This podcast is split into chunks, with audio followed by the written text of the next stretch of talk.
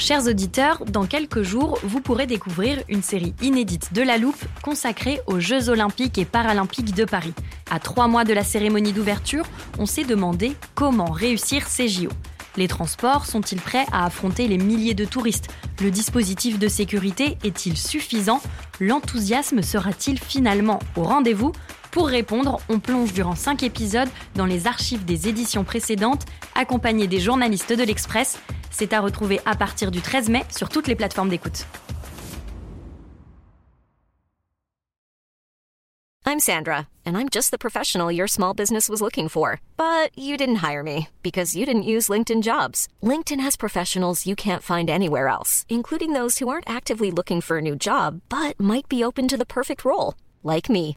In a given month, over 70% of LinkedIn users don't visit other leading job sites. So if you're not looking on LinkedIn, you'll miss out on great candidates like Sandra. Start hiring professionals like a professional. Post your free job on linkedin.com/people today.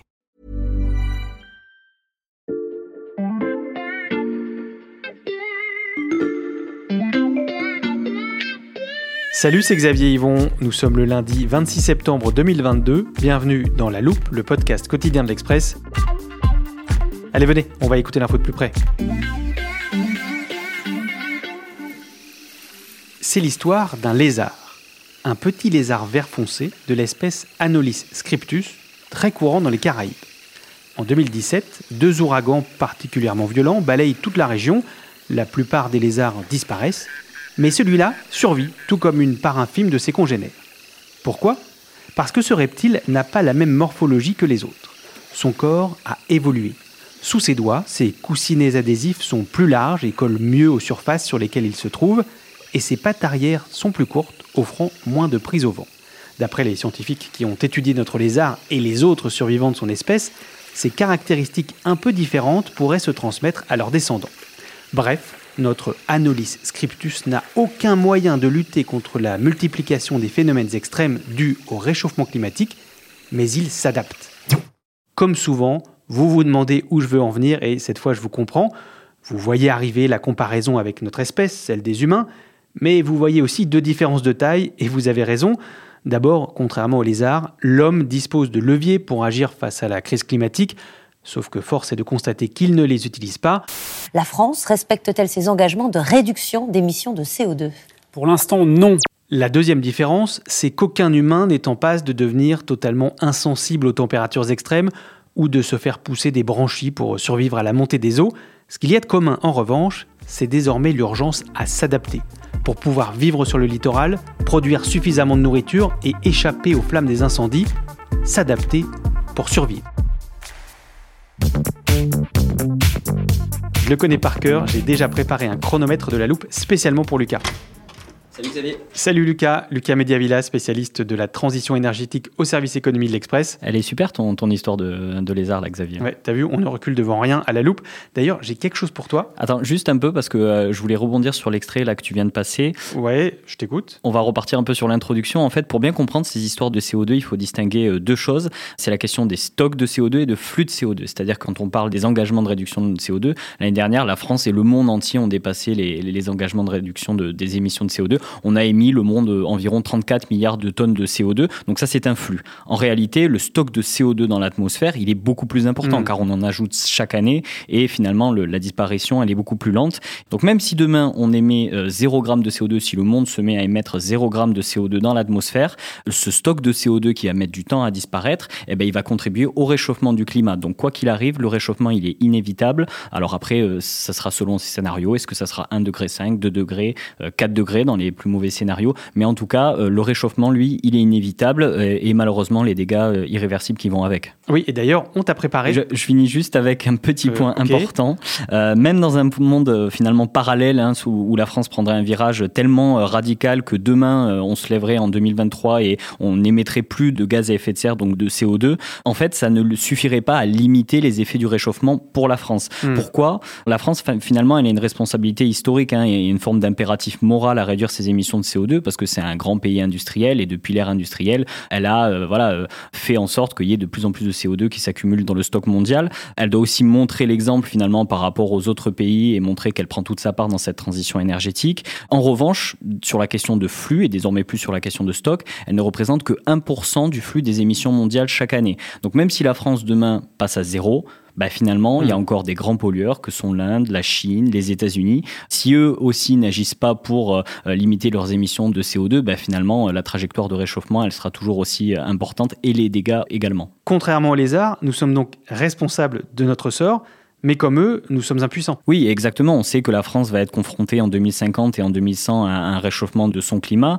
avec euh, voilà des phénomènes qui sont déjà euh, assez connus, la hausse du niveau de la mer, évidemment, le réchauffement euh, aussi avec des épisodes de canicule, des épisodes de sécheresse. Et c'est pour ça qu'à côté de l'atténuation, la réduction des émissions de CO2, il y a tout un volet sur l'adaptation. C'est ton histoire de Lizard, c'est comment on fait en sorte que la France, en 2050, en 2100, elle ait un système économique, un système social qui soit plus robuste, qui soit plus adapté à la survenue de ces événements climatiques et aux dommages qu'il cause. D'ailleurs, qu'on a vu euh, très concrètement se produire cet été. Ah, c'est le moment de sortir mon chronomètre. quel chronomètre? Celui dont j'essaie de te parler depuis le début de cet épisode. Ah. Écoute.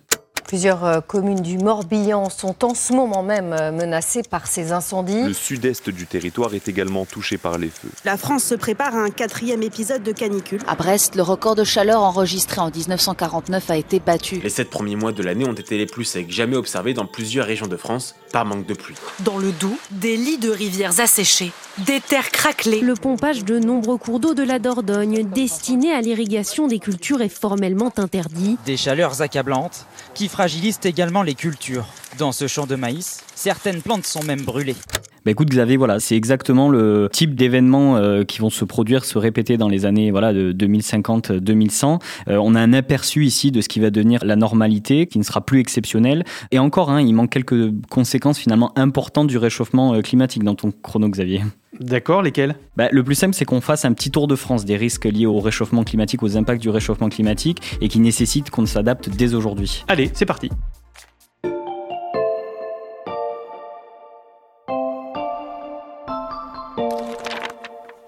Tu vois là, Xavier, je t'ai apporté une carte de France de tous les endroits en fait où, l'Express a envoyé des reporters sur ce sujet cet été. On peut dire que vous avez été réactif. En fait, on avait décidé d'aller observer cette adaptation euh, avant tout ce qu'on a entendu dans ton chrono, parce mhm. qu'on a décidé cette série d'été euh, vraiment euh, fin mai début juin. Avant l'été. Exactement. Et le but de cette série, c'était d'identifier en fait les grands risques pour notre pays, certains qui sont plus économiques, certains plus écologiques, d'autres plus sur un facteur mhm. humain, et les solutions qu'on pouvait mettre en place dans ces territoires. Et en fait, on ne savait pas hein, que l'été serait aussi terrible sur tous les points qu'on a évoqués bah, c'est ce qu'on appelle l'anticipation journalistique. On commence par où? Bah, Pas trop loin de Paris. On va, commencer dans la forêt de Fontainebleau, euh, en Seine-et-Marne.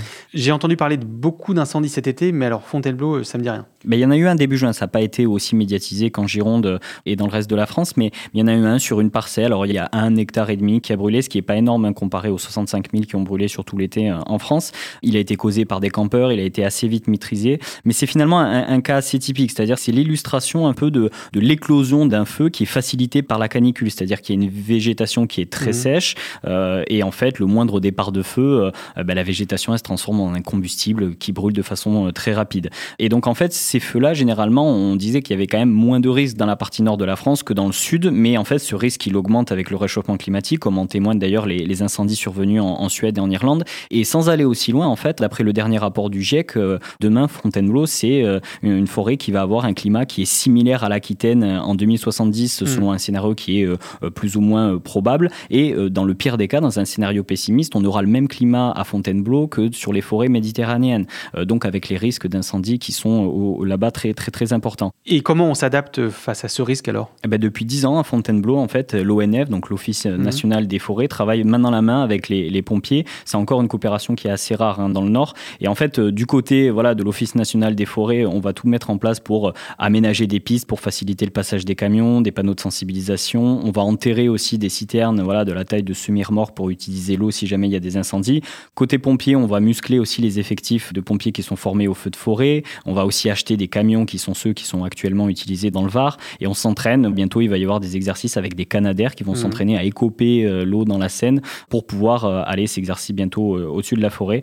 Donc ça, c'est un peu le, panorama des, des outils qu'on met en place. Ça, c'est pour l'adaptation au risque d'incendie, y compris dans des zones jusqu'ici relativement épargnées. Donc, Si on prend les autres sujets dont on a beaucoup parlé cet été, tu as un autre exemple pour la sécheresse? Euh, Tout à fait. Par exemple, notre collègue du service sciences, Valentin Ekirch, euh, cet été, il a pu aller à côté de Montpellier pour regarder quel était l'impact finalement de la sécheresse sur euh, la culture des vignes. C'est une Mhm. culture qui est assez bien normalement adaptée aux épisodes de, de sécheresse. Mais là, la situation, elle est telle que ça oblige les agriculteurs enfin, à, à repenser complètement leur mode d'op- opératoire. Et donc là, ce qu'ils mettent en place, ça va être un recours à l'arrosage de plus en plus régulier et qui va devenir même indispensable pour maintenir les standards du vin. C'est-à-dire que euh, plus les vignes sont chaudes, plus le taux d'alcool dans le vin euh, est élevé Mhm. et donc euh, en termes de vente, c'est quand même pas génial. Et donc en fait, les, les viticulteurs, ils vont utiliser des instruments d'irrigation, alors du goutte à goutte pour pas pomper Mhm. trop sur la ressource en eau, euh, ou alors ils vont réutiliser des eaux usées pour pouvoir, euh, voilà, encore une fois, arroser leurs vignes. Donc ça aussi, c'est un exemple d'adaptation. Si on reste sur la thématique de la chaleur, est-ce que tu as aussi identifié des illustrations en ville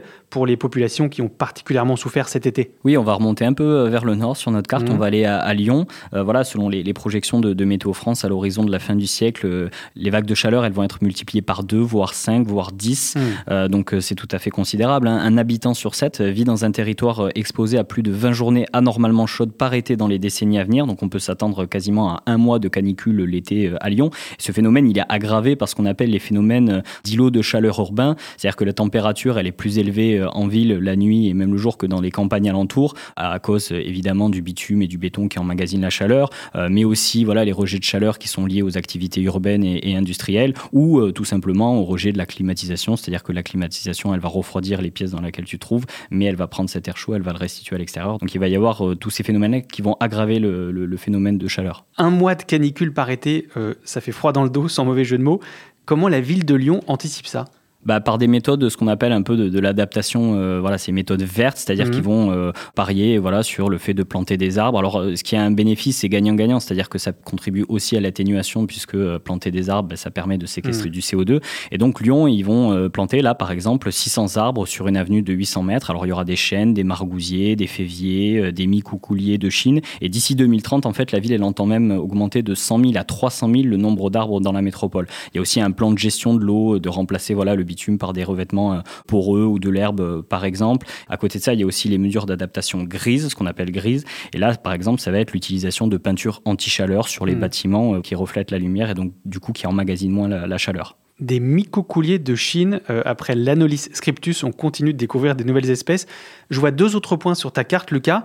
Ça, ce sont les risques euh, dont tu m'as parlé tout à l'heure, ceux qu'on n'a pas vus dans les journaux télévisés cet été? Ouais, tout à fait. Et pour cause, voilà, c'est des risques dont on parle peut-être un peu plus l'hiver. Le premier, c'est sur la côte atlantique, euh, du côté de La Rochelle, en Charente-Maritime. Mhm. Euh, et en fait, effectivement, il, il se manifeste plutôt en hiver parce qu'on va parler de submersion marine. Donc, le phénomène de submersion marine, il faut savoir qu'avec la dilatation de l'océan et la fonte des glaces, le- finalement, la montée des eaux, elle est assez inexorable. Et en fait, dans ce territoire-là, à La Rochelle, on a le souvenir de Xintia hein, en Mhm. 2010, cette tempête qui avait fait pas mal de morts et qui avait causé des dégâts très importants. Et donc, en fait, là-bas, sur place, La Rochelle et la communauté d'agglo de La Rochelle a mis en place ce qu'on appelle des mesures, des digues pour empêcher voilà, le phénomène de submersion marine. Alors, tu vois, dans le port de La Rochelle, quand tu es sur place, il y a des enrochements, euh, des murets anti-submersion, des systèmes d'infiltration d'eau euh, si jamais l'eau euh, passe par-dessus les, les murets. Et ces systèmes-là, ils ont compté euh, 11 millions d'euros à, la collectivité. L'idée, c'est d'avoir voilà, un, niveau de protection qui permet de contenir un risque de submersion qui soit 20 cm plus haut que Xintia. Donc ça, c'est des mesures qui ont été mises en place déjà. Et ça, ce sont les seules mesures d'adaptation qui ont été euh, développées? Non, non, plus au sud, euh, il y a un autre phénomène que celui de la submersion marine, c'est le phénomène euh, d'érosion, euh, l'érosion du littoral. Et donc là, on met euh,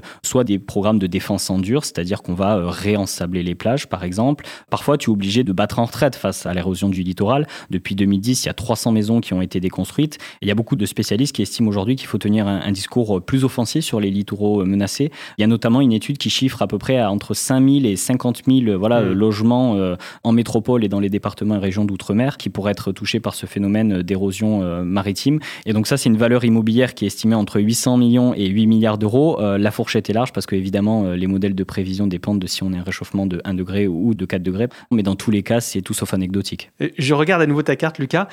Et je me rends compte au passage qu'on n'a pas choisi l'ordre le plus logique en termes de distance parcourue.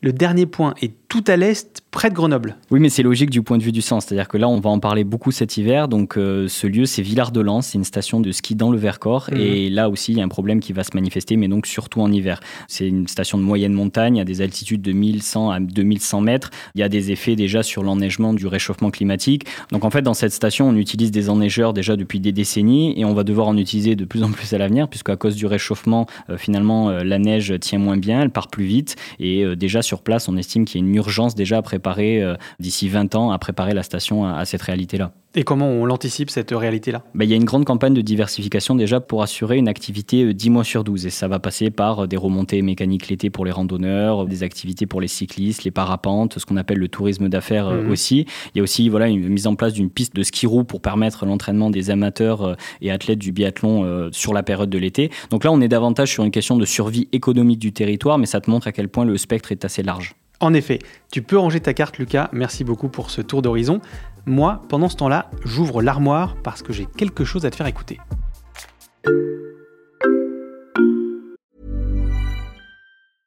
I'm Sandra, and I'm just the professional your small business was looking for. But you didn't hire me because you didn't use LinkedIn jobs. LinkedIn has professionals you can't find anywhere else, including those who aren't actively looking for a new job but might be open to the perfect role, like me.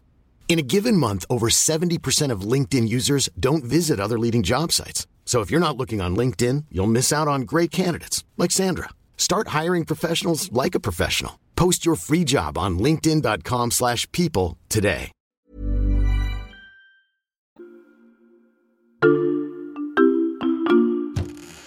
Évidemment, les seuils évoluent en fonction des événements euh, extrêmes, mais la question c'est comment se préparer à la prochaine catastrophe, alors même que justement celle que l'on a connue était tout simplement du jamais vu.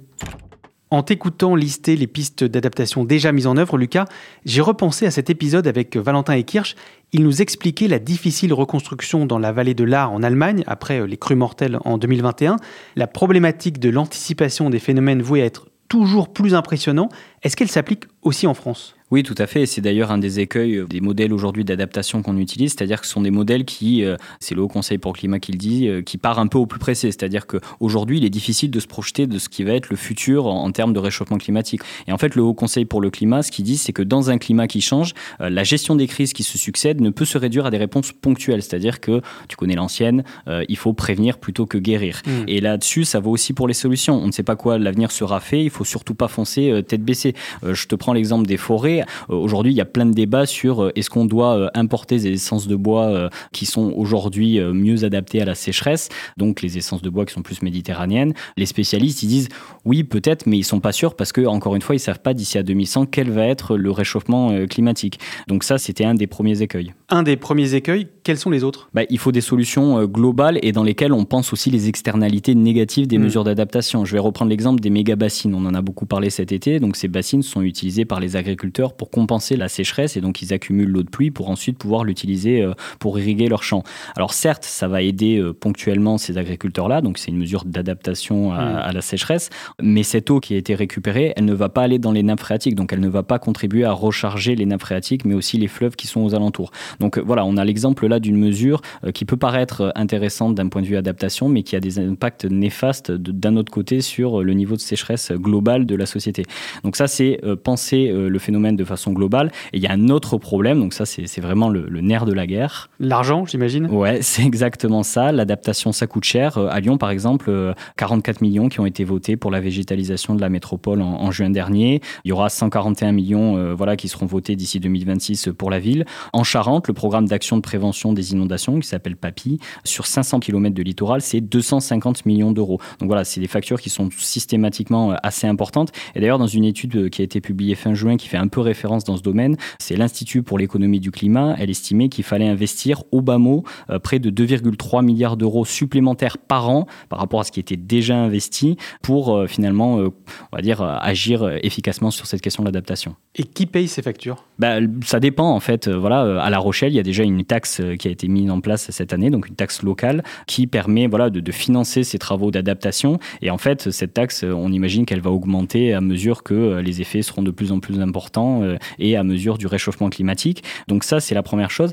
Il y a les collectivités territoriales qui financent, l'État finance aussi un peu. Donc, mais globalement, le problème qu'on a aujourd'hui, c'est un manque de visibilité sur qui doit s'occuper de quoi. C'est-à-dire qu'aujourd'hui, et ça, c'est même le Haut Conseil pour le climat qui le dit, hein, il y a un problème de montée en compétence des collectivités territoriales. Il y a un problème de centralisation de la donnée, c'est-à-dire que on a un plan national d'adaptation au changement climatique, mais la façon dont il est décliné dans les territoires, ça se fait pas toujours de façon euh, efficiente, efficace. Donc ça, c'est aussi sujet à, régler. Mais tu disais au début de ce podcast que des manifestations très concrètes de ces risques, comme celles qu'on a vues cet été, pourraient peut-être changer les choses. Oui, parce que juste ici, l'adaptation, c'était vu comme euh, une assurance contre un risque potentiel euh, qui se réalise ou qui ne se réalise pas. On a vu cet été que ce risque, il se réalise et il va se réaliser de façon de plus en plus importante à l'avenir. Et surtout, ce dont on se rend compte, c'est que le coût de l'inaction est beaucoup plus cher que le coût de l'action, c'est-à-dire le coût de la mise en place des mesures d'adaptation. Donc ça vaut évidemment pour les incendies. Hein. Il va falloir dédommager tous les campings, et les activités économiques, voilà, en Gironde qui ont été touchées. Ça vaut aussi pour la Charente-Maritime, c'est-à-dire que euh, le coût aujourd'hui estimé par les assureurs de la tempête Xynthia est estimé à 1,5 milliard d'euros. Donc euh, on se rend bien compte que là, le, coût de l'inaction est beaucoup plus cher que si on avait mis en place les dispositifs euh, qui permettaient de prévenir ces dégâts-là. Le coût de l'inaction contre le coût de l'adaptation, on a bien compris la problématique. Merci beaucoup Lucas. Merci Xavier. Lucas Mediavilla du service économie de l'Express. Je rappelle que tous tes articles sont à retrouver sur l'express.fr ainsi que tous ceux de nos reporters aux quatre coins de la France cet été. Ça vaut le coup de s'abonner pour les lire, d'autant que ça ne coûte que 99 centimes pour 3 mois en ce moment. Si cet épisode vous a plu, n'hésitez pas à nous le dire en nous envoyant un mail à l'express.fr ou en nous laissant des commentaires et des étoiles sur votre plateforme d'écoute préférée comme Apple Podcast, Spotify ou Castbox par exemple. Pensez aussi à vous abonner pour ne pas rater nos prochaines comparaisons animalières et surtout nos prochains décryptages. Cet épisode a été écrit par Margot Lanuzel, monté par Charlotte Barris et réalisé par Jules Cro. Retrouvez-nous demain pour passer un nouveau sujet à la loupe.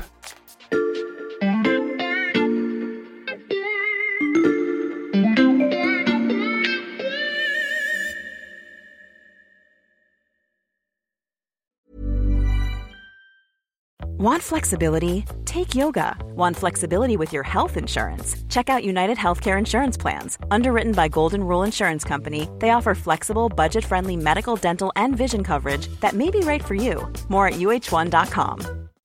When you make decisions for your company, you look for the no brainers. If you have a lot of mailing to do, stamps.com is the ultimate no brainer. Use the Stamps.com mobile app to mail everything you need to keep your business running with up to 89% off USPS and UPS. Make the same no-brainer decision as over 1 million other businesses with Stamps.com. Use code PROGRAM for a special offer. That's Stamps.com, code PROGRAM.